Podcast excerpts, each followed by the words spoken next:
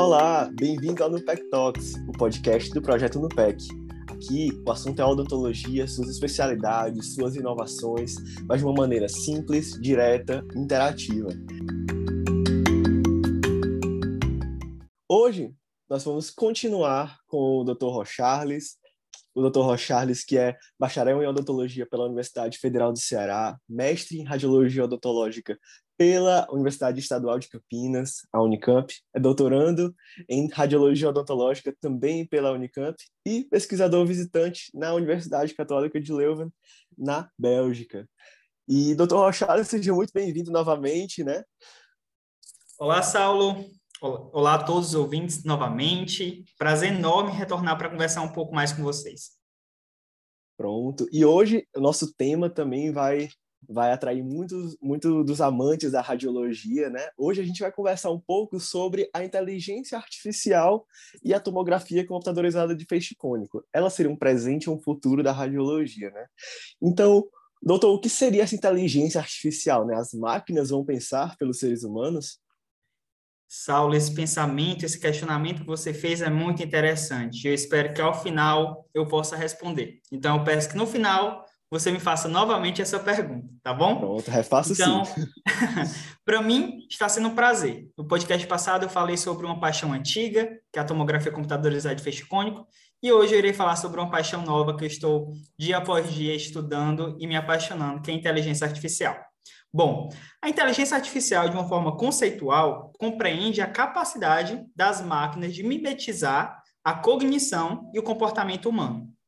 Existe um teste proposto por um dos pais da inteligência artificial e da computação, que é Alan Turing, que é o teste de Turing, que é da seguinte maneira: um interrogador vai fazer um interrogador humano vai fazer uma pergunta para uma máquina e para outro ser humano. Ele não sabe quem é a máquina e nem quem é o ser humano. Ele vai receber as duas respostas e vai tentar dizer essa resposta é do ser humano, essa resposta é da máquina. Caso ele não consiga diferenciar, diz que aquela máquina é uma máquina que apresenta cognição similar a um ser humano. Então, é um importante passo inicial para definir o que seria inteligência artificial. Entendi, doutor. E mais uma explicação super lúdica, né? E assim, essa inteligência artificial, ela já é algo presente ou ela é algo mais para o futuro? Saulo, agora é minha vez de fazer uma pergunta para você. Posso?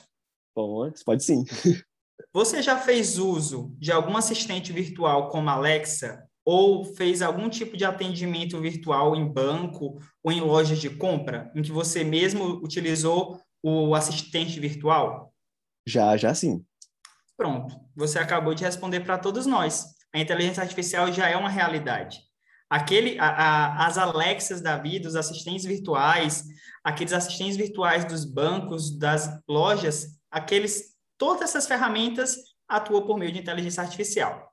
E dentro da odontologia, que é o tema principal da nossa discussão, a inteligência artificial ela ainda está em processo de desenvolvimento, já existem algumas aplicações, como, por exemplo, a utilização de inteligência artificial para a realização de traçado cefalométrico para ortodontia, já tem alguns softwares que utilizam é, tecnologias de inteligência artificial para fazer essa tarefa de forma automatizada, mas é claro que ainda precisa de um ser humano para supervisionar se a máquina conseguiu determinar os pontos cefalométricos com precisão e, consequentemente, se aquela análise é confiável ou não. Os estudos mostram que essas ferramentas de traçado cefalométrico automatizadas apresentam altíssima acurácia, então mostrando que já é um primeiro passo para a aplicação da inteligência artificial dentro da odontologia nas diversas especialidades aproveitando que a gente está falando dessas tecnologias, é, elas vão se dar em,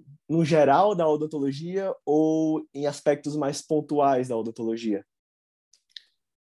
Vou fazer um convite para uma outra reflexão.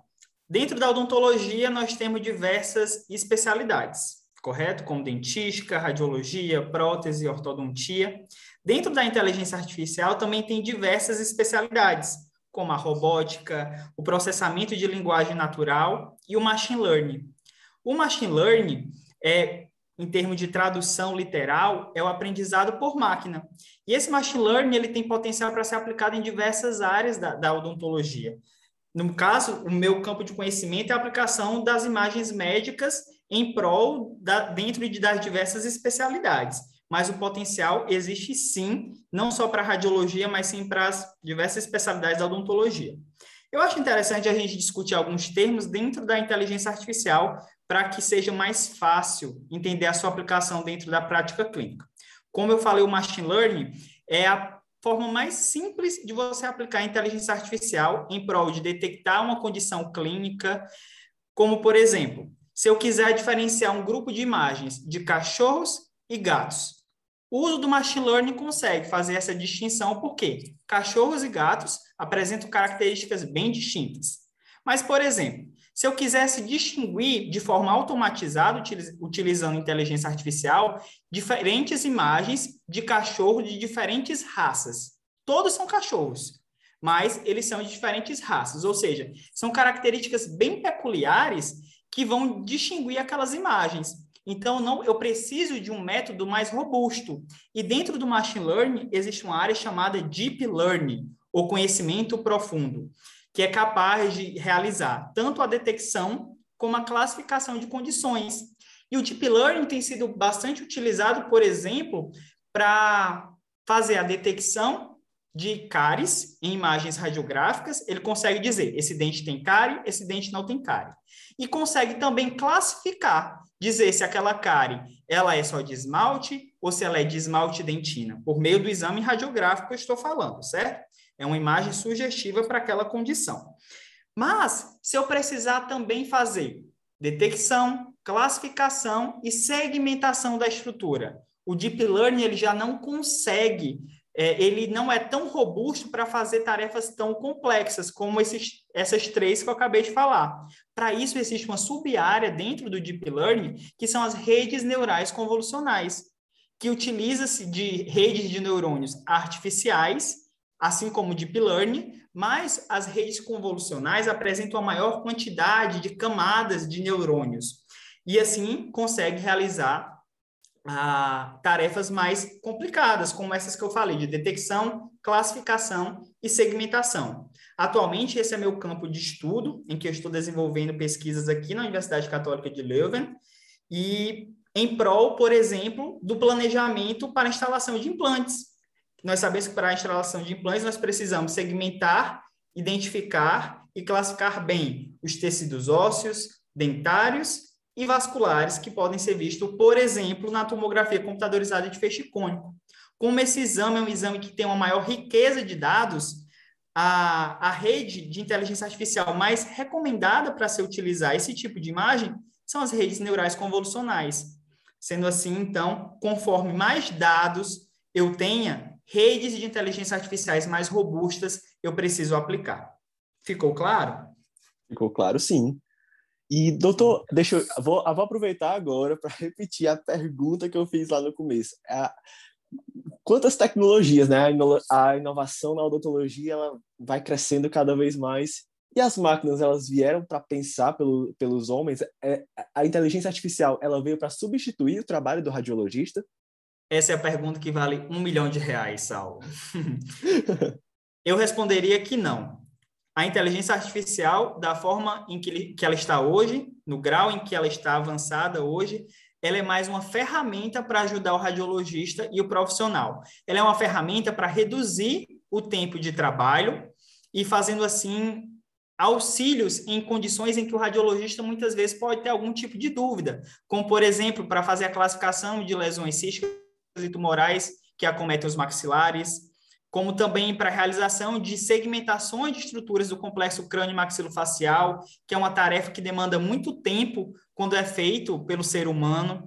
Então, a inteligência artificial eu considero hoje como sendo uma ferramenta importantíssima para ajudar o profissional. Ela não irá substituir da forma como está hoje. Agora, se você me perguntar isso daqui uns 10, 20 anos, talvez eu mude minha resposta. É, com certeza. A cada dia a gente vai vendo novas é, novas literaturas e novos estudos sendo lançados, né, com mais, mais e mais inovação é, presente na, também na nossa área, né? É, e, doutor, eu queria muito te agradecer por, por ter participado, ter topado o nosso convite. E agora o espaço é todo seu para terminar do jeito que o senhor quiser. Muito obrigado. Normalmente vou agradecer o convite feito pelo grupo no PEC, mandar um grande abraço para a professora Regina, que é a orientadora do projeto, tenho um grande estima por ela, e falar que todos os profissionais estejam abertos para conhecer um pouco sobre a inteligência artificial, que eu acredito que vai ser uma importante ferramenta para nos auxiliar cirurgiões dentistas e radiologistas também. Então, essa é a mensagem que eu deixo no final desse nosso bate-papo.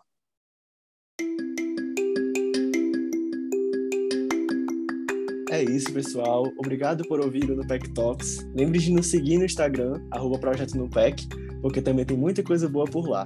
Até a próxima!